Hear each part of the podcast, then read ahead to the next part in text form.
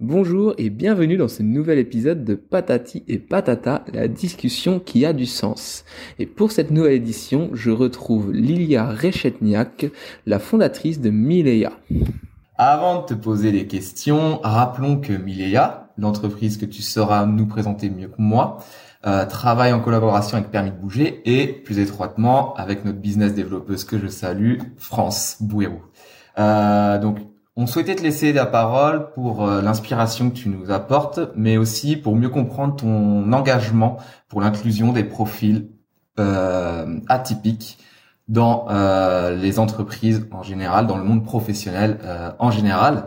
donc dans cette discussion, on va évoquer ton parcours, on va parler inclusion bien sûr, neurodiversité et risques psychosociaux, euh, et bien sûr un petit peu de business. Alors, je commence tout de suite avec une première question pour mieux comprendre qui tu es. Euh, Lilia Rechitnak, en quelques mots, c'est qui? Quel est ton parcours? Euh, en quelques mots, c'est qui est toujours une question piège. euh, je vais commencer par le parcours. Euh, j'ai commencé à faire de la formation dès le début de ma de ma carrière, en fait, dès, la fin de mes études. C'était sur un sujet complètement différent, mais qui m'a déjà permis de comprendre que euh, j'avais surtout envie d'expliquer des choses aux gens sur euh, le, leur fonctionnement, la création de liens entre eux et la création de liens entre leurs intérêts et leur mission, euh, ce qu'elles font en entreprise. Donc en 2012, j'ai créé ma, mon entreprise qui, qui, a été renommée, mais c'était déjà Milea. C'était l'ancêtre, l'ancêtre de Milea euh, pour faire du coaching. Euh, j'ai une formation de coach, mais je n'ai pas continué à coacher. Euh, je me suis rendu compte que je suis beaucoup plus à l'aise et beaucoup plus euh, intéressée moi-même à faire des conférences et des formations, donc plutôt des, des, des, des choses en groupe. Et euh, je me suis euh, engagée sur des sujets, donc comme tu l'as dit, de d'inclusion dans le monde de l'emploi des profils neuroatypiques. Donc par neuroatypique, on entend les profils HPI, euh, les, les profils, euh, les personnes avec euh, troubles du spectre autistique, les troubles 10 et euh, troubles du déficit de l'attention. Alors il y a beaucoup de troubles là-dedans, mais en fait c'est des c'est des profils neurologiques vécus oui ou non comme des troubles par les personnes. Ça dépend de chacun. et, et, et, et, et euh, voilà. Et donc en fait, l'inclusion de ces personnes peut être une grosse, grosse, grosse richesse, richesse pour les entreprises, mais il faut savoir bien faire. Et, euh, et, euh, et j'ai aussi rajouté la prévention des risques psychosociaux. Euh, euh, donc qui suis-je? Je pense que je suis une une une personne passionnée par le fonctionnement de l'être humain et qui cherche à transmettre ça par le biais de deux portes d'entrée très précises. Ok, génial. Et justement, en parlant de ces profils euh, neuroatypiques, euh, ta vision personnelle des profils neuroatypiques et leur place actuelle dans la société, c'est laquelle? Comment tu le vois tout ça? Forcément, ma vision euh, prend en compte la vision euh, qu'a la société de ces profils-là, dans le sens où euh, je peux être d'accord ou pas d'accord. Donc aujourd'hui, la société les considère, comme, comme je disais tout à l'heure, comme des troubles, comme des personnes différentes, mais différentes par rapport à une norme. Et ça reste vrai, d'autant que sur mon parcours, j'ai rencontré des personnes qui à la fois considèrent leur atypisme comme une richesse, d'autres qui le considèrent comme un trouble, d'autres qui le considèrent comme un problème, un handicap, et d'autres qui le considèrent comme un cadeau, etc. Donc en fait, ça dépend vraiment de chacun. Et c'est le maître mot pour moi, c'est laisser la liberté à chacun de vivre euh, ce qu'il est comme lui, il le choisit. Ça implique aussi beaucoup de responsabilités individuelles sur sa vie, sur son parcours. Ça, c'est quelque chose qui me tient énormément à cœur aussi. Et donc, en gros, les personnes neuroatypiques, c'est des personnes qui ont un fonctionnement qui est différent d'une norme. Et, et c'est, tout, en fait, à la base. Mais ça peut être des personnes qui sont tout aussi compétentes, tout aussi passionnées, tout aussi intéressantes. Et, et, euh, et après, c'est encore une fois, une, il y a une grande question de choix personnel. Qu'est-ce que je fais de qui je suis? Hmm. Donc toi, en fait, ce que tu veux, c'est ce que comment tu les vois, c'est ok. Euh, il y a des, il y a des troubles comme on les appelle dans notre société, mais il y a aussi surtout plein de, de points positifs qu'on qu'on a tendance à oublier et que ces troubles ont tendance aussi euh, à effacer, si je comprends bien. Euh, ils les font oublier parce que les gens se concentrent sur euh, bah, sur ce qu'ils voient le plus, sur ce qu'ils constatent le plus, et, et, et, aussi sur ce que les médias, etc., transmettent le plus. Euh, et puis le fait que la dénomination officielle contienne le mot trouble, forcément, euh, ça brouille un peu le message. Et on a tendance, oui, à oublier qu'en fait, à la base, avant même, avant d'être autiste, c'est d'abord une personne. Pour ça qu'on dit les personnes autistes. Euh, avant d'être euh, au potentiel intellectuel, c'est d'abord une personne à haut potentiel intellectuel, etc. Donc il y a beaucoup de, de paramètres qui sont identiques pour des personnes neurotypiques ou pour ceux qui ne le sont pas. C'est il y a une personnalité, un caractère, euh, un environnement dans lequel on a grandi, une histoire, et ça on c'est vrai qu'on a tendance à oublier ça derrière le, le, le, haut de l'iceberg, la partie émergée de l'iceberg qu'on voit quand on parle de neuro, neurodiversité. Ouais. De, justement, si euh, si on devait en revenir à, à Mileia, euh, de quel constat concrètement euh, naît Mileia? De quel constat c'est arrivé tout ça? De plusieurs constats. Déjà, la neurodiversité, je travaillais dessus depuis 2015, donc avec une autre société que j'avais cofondée et, et j'avais pas mal de, de, de contacts avec des personnes qui emploient des neurotypiques, qui sont neurotypiques, et donc c'est là, grâce à ça, que je me suis rendu compte que on ne peut pas trouver beaucoup de caractéristiques communes pour toutes les personnes neuroatypiques. C'est d'abord des personnes qui sont très différentes et du coup, Mileia et, et, moi en même temps, on apprend tous les jours déjà à parler de, de ces personnes-là de la manière la plus pertinente, à inclure aussi les recherches scientifiques, à inclure les besoins des gens aussi, bien évidemment. Et euh, c'est le constat que ça existe, que la neurodiversité existe, euh, mais en même temps que ça serait complètement délétère de la mettre trop à part par rapport au reste. Donc c'est le besoin de trouver un subtil équilibre entre, oui, constater qu'il y a des différences de fonctionnement, mais ne pas les écarter de notre euh, système et les inclure et en fait petit à petit adapter le système pour que pour que chacun y trouve sa place. Hmm. Ok. Et justement, dans, quand on se balade un petit peu sur euh, le site de Mileia, on voit ressortir deux termes qui sont risques psychosociaux et neurodiversité. Toi, quel lien tu établis entre les deux et pourquoi? Euh, Le premier lien que j'ai établi il y a bah, plusieurs années, du coup, c'est que les quand on parle de neurodiversité, d'inclusion, euh, et surtout de du coup de ce que les personnes qui sont mal intégrées à l'entreprise peuvent vivre comme stress, comme euh, comme euh, comme ouais stress, on va dire c'est le terme le plus général qui englobe tout un tas de tout un tas de problématiques qu'on peut rencontrer. Bah forcément, ça fait naître des risques psychosociaux.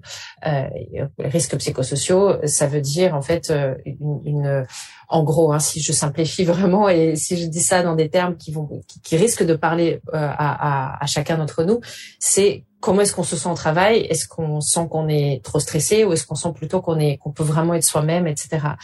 Et euh, du coup, quand une personne n'est pas du tout acceptée pour qui elle est, qu'on lui demande constamment de se suradapter et de devenir quelqu'un d'autre, elle peut pas être bien. Donc forcément, neurodiversité mal comprise, mal intégrée, donne naissance à des risques psychosociaux.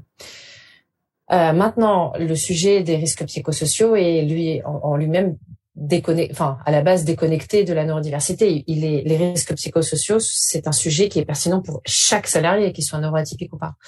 Euh, et chaque salarié mérite que sa santé mentale au travail soit prise en compte. Et c'est pour ça que donc le lien est là, euh, mais par contre, euh, euh, juste la prévention des risques psychosociaux ne concerne pas que les personnes neuroatypiques, elle concerne absolument tout le monde. Et les dirigeants aussi les managers, mm. tout le monde. Qu'il ne faut pas oublier, qu'on a tendance à oublier justement, qu'on pense, euh, on va dire, euh, savant de, de, tout, mais qui, euh, comme nous, au final, doivent encore apprendre sur, sur certaines choses et on ne peut pas tout savoir. Donc, et puis on a tendance à leur taper sur les doigts, alors qu'en fait, il faut juste les chercher à les comprendre et leur expliquer des choses, comme, comme pour n'importe qui. Bien sûr, ouais, exactement, c'est vrai. Mais d'ailleurs, justement, en parlant des managers, en parlant justement de ces entreprises, euh, une intervention de Miléa. Donc toi, quand tu arrives en entreprise, à quoi ça ressemble une intervention? Comment tu tu rentres dans l'entreprise? Avec qui tu interagis? Avec qui tu, enfin comment tu te présentes? Voilà. Comment ça se passe? Alors, les premières interactions en général se passent avec euh, les ressources humaines. Euh, donc, ça peut être euh, un chargé de ressources humaines, un DRH. ça peut être aussi quelqu'un qui représente la mission diversité ou la mission handicap. Un responsable RSE, c'est aussi possible. Et après, alors ça peut être aussi un manager mais bon, voilà, plus, plus généralement, c'est les, les, prescripteurs en fait de, de, de, ces, de ce type de prestations sur ce type de sujet. Et ensuite, la prestation elle-même, ça se passe donc ça peut durer deux heures pour une conférence ou euh, 14 heures pour une formation, euh, selon le besoin, selon le public, selon euh, le sujet aussi. C'est tout à fait personnalisable, mais c'est voilà, c'est de la conférence et de la formation. Euh, et ça, pour, pour, la prévention des risques psychosociaux, ça peut aussi être un accompagnement et du conseil. Euh, sur euh, justement sur comment trouver les sources de risques psychosociaux et comment faire en sorte d'assainir tout ça pour euh, pour que tout le monde soit bien. Hum. Donc c'est un vrai travail. il y a aussi un travail comme tu dis, un peu d'analyse au départ, je suppose, pour bien bien tout saisir et toujours. Il faut que ça, euh, absolument. Il faut absolument que chaque prestation, bien qu'il y ait un socle commun, un sujet et une vision que je porte, euh, il faut absolument que chaque prestation soit vraiment adaptée aux besoins de l'entreprise dans laquelle j'interviens euh, à ce moment-là. Hmm. Ok, donc ouais, ça va. C'est là où ça doit être intéressant parce qu'au final, d'une entreprise à l'autre, à chaque fois, tu, tu voilà, tu varies et tu t'adaptes. Et toi aussi, je pense que du coup, même pour toi, c'est constamment formateur et constamment tu. C'est clair. Donc c'est. Tout à fait. Tu dois vraiment t'éclater. Enfin, je pense que tu dois t'éclater, à mon avis. Ah bah c'est passionnant, c'est passionnant parce que justement moi qui suis euh, hyper intéressée par le fonctionnement de l'être humain, là c'est un terrain de jeu entre guillemets qui est absolument euh, formidable. Trop bien. Ça se voit comment t'en parles de toute manière. ah ouais, j'adore. Justement, en revenant un peu sur Miléa, et pour avoir déjà échangé de temps en temps avec toi, euh, je sais que la, la sensibilisation, pardon, c'est ton maître mot. Euh, Toi, si tu avais quelque chose à dire aux employeurs et aux collaborateurs euh, qui accueillent des profils atypiques, qu'est-ce que des profils neuroatypiques, pardon, faut bien que je fasse la différenciation. Euh, qu'est-ce que tu leur dirais? Qu'est-ce que ce serait quoi ton message principal? Mon message principal euh, parle de responsabilité de chacun. Euh, c'est important parce que dans les entreprises de petite taille, par exemple, euh, on ne peut pas s'adresser uniquement aux dirigeants. Donc, il faut absolument que tout le message et tous les messages passent auprès de chaque salarié de l'entreprise. Qu'est-ce que j'appelle responsabilité individuelle? Eh bien, en fait, on a, chacun une responsabilité sur comment on vit bah, une bonne partie de notre vie quand même, que tout ne dépend pas de nos dirigeants, de nos managers, de notre euh, gouvernement, etc. Euh, et que plus chacun d'entre nous adopte une attitude de responsabilité personnelle, mieux ça ira pour tout le monde. Et ça va faire du bien au collectif, ça va faire du bien au, à, l'équipe, à l'entreprise, et ça va en premier lieu faire du bien à soi-même. Parce que adapter cette attitude-là, ça veut dire aussi penser à soi, euh, et, et, quel que soit l'employeur où on est, quelle que soit l'entreprise où on est, ça, ça, ça va complètement à l'encontre de la suradaptation. Et, euh, et ça veut dire aussi en fait qu'on se regarde soi-même avant de avant de, de faire pas de pas de faire confiance mais de se reposer entièrement sur une méthode sur quelqu'un d'autre euh, en gros on délaisse complètement euh, le fond hmm. des problèmes en fait. Une théorie Donc, un peu, euh, comme ça euh, qui explique commence d'abord par te concentrer sur ce que tu peux changer toi avant de d'espérer du changement sur d'autres choses en fait. J'ai plus le nom en tête mais je sais pas si ça te parle un peu cette idée là où en fait on a on a une capacité d'action sur certaines choses, d'abord agir là-dessus mm. et ensuite peut-être que ça engrainera justement cette euh, cette inertie pour qu'il y ait un changement global et que tout le monde là en l'occurrence c'est pour le bien-être de tout le monde que ça tout le monde se sente bien en fait dans dans l'entreprise si je le comprends oui. c'est ton idée c'est ce que tu veux transmettre oui oui ça ça va complètement dans ce sens-là et c'est toujours un petit peu délicat d'en parler parce que les gens aujourd'hui dans la société confondent responsabilité et culpabilité. Quand je parle de ça, la première réaction peut dire ah oui, donc en gros tu me dis que ce que je vis, euh, le harcèlement au travail, là c'est de ma faute. Non, c'est pas une question de faute, c'est juste une question que toi tu es la première personne à pouvoir y faire quelque chose maintenant. Mmh.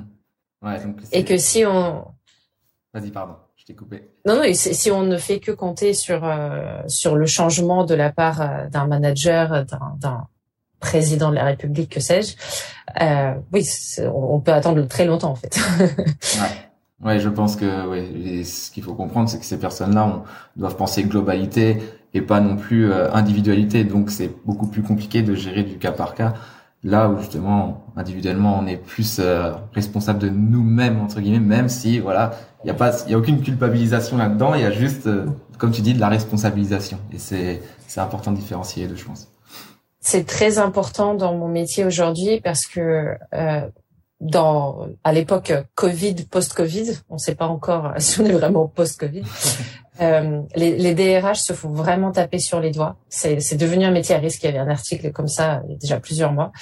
Les managers se font taper sur les doigts encore plus qu'avant, etc. Et euh, quand je parle de la prévention des risques psychosociaux, il y a beaucoup de DRH ou de managers qui réagissent, qui peuvent réagir d'une manière un peu épidermique en mode attendez, on va encore m'expliquer ce que je dois faire ou ce que je fais mal. Non, pas du tout. Au contraire, on va vous expliquer euh, d'autres choses et surtout on va expliquer les mêmes choses à tous vos salariés pour que eux aussi ils prennent des mesures pour euh, pour eux-mêmes et donc euh, hmm. donc voilà. Tout le monde est logé à la même enseigne et c'est c'est ça qui est important, je pense.